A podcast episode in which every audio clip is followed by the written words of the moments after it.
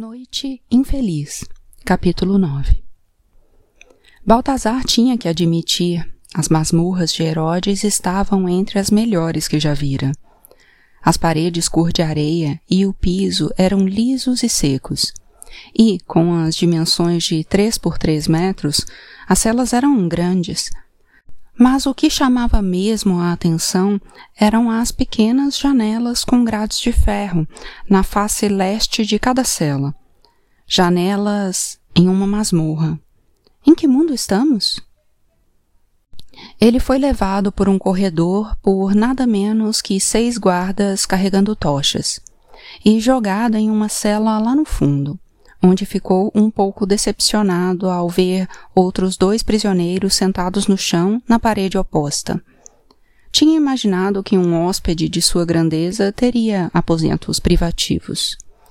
Um deles era africano, magro e musculoso, com uma carranca permanente e inteiramente careca. O outro parecia grego, embora fosse difícil dizer devido à sua espessa barba castanha. Fosse qual fosse sua nacionalidade, era redondo e baixo. Pela aparência deles, haviam passado por suas próprias provações. O eminente Herodes vai ouvir seu último pedido, disse o chefe da guarda. Baltazar passou por um momento, na verdade, não havia nada na terra que quisesse mais do que comida, qualquer comida, e água. Mas um plano era um plano. Gostaria de um sacerdote, disse ele. O guarda não fez qualquer esforço para esconder sua surpresa, e, atrás de Baltazar, os outros prisioneiros trocaram olhares confusos. Gostaria que um sacerdote viesse nos oferecer conforto antes de nos levarem. Um para mim, Baltazar virou-se e examinou seus companheiros de cela, e um para cada um deles. Poupe seus sacerdotes, disse o africano, em um sotaque que Baltazar podia jurar que era etíope. Meu amigo e eu estamos bem confortáveis.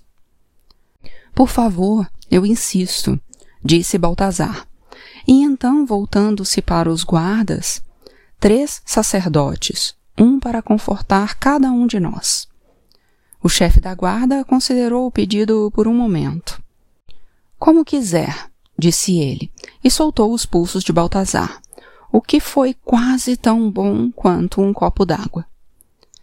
E com isso os guardas se foram, levando a luz de suas tochas consigo. A porta foi fechada e trancada, e de repente Baltazar estava sozinho no escuro com um par de estranhos.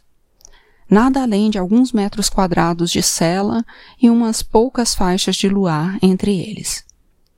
Girou os braços em círculo, tentando soltar os ombros doloridos, tentando fazer com que o sangue voltasse aos braços. Parabéns, disse o africano.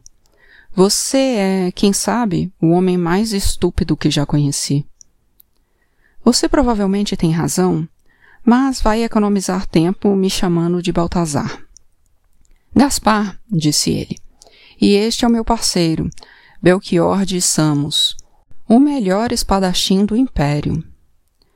Baltazar já havia escutado sua cota de bravatas de presídio.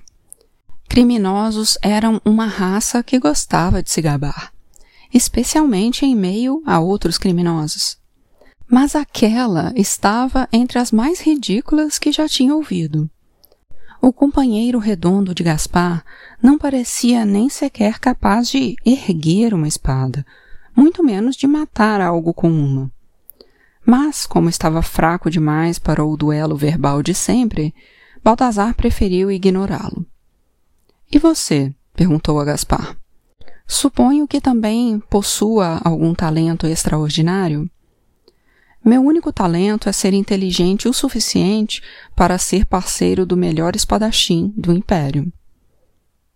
Ah, ele não pode ser assim tão bom, disse Baltazar, já que vocês dois acabaram aqui. Fomos capturados tentando roubar um incensário de ouro de Soreg, disse Gaspar.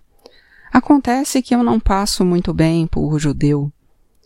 Seremos executados amanhã de manhã, disse Belchior, de um jeito que sugeria que ele não compreendia inteiramente as implicações que isso significava. Que coincidência! Também vou ser executado amanhã de manhã. E você? perguntou Gaspar. O que fez para acabar como um hóspede de Herodes, o Grande? Aqui vamos nós. Se eu contar, disse Baltazar, apoiando-se na parede oposta, você vai achar que eu sou um mentiroso. Eu já achava que era um idiota.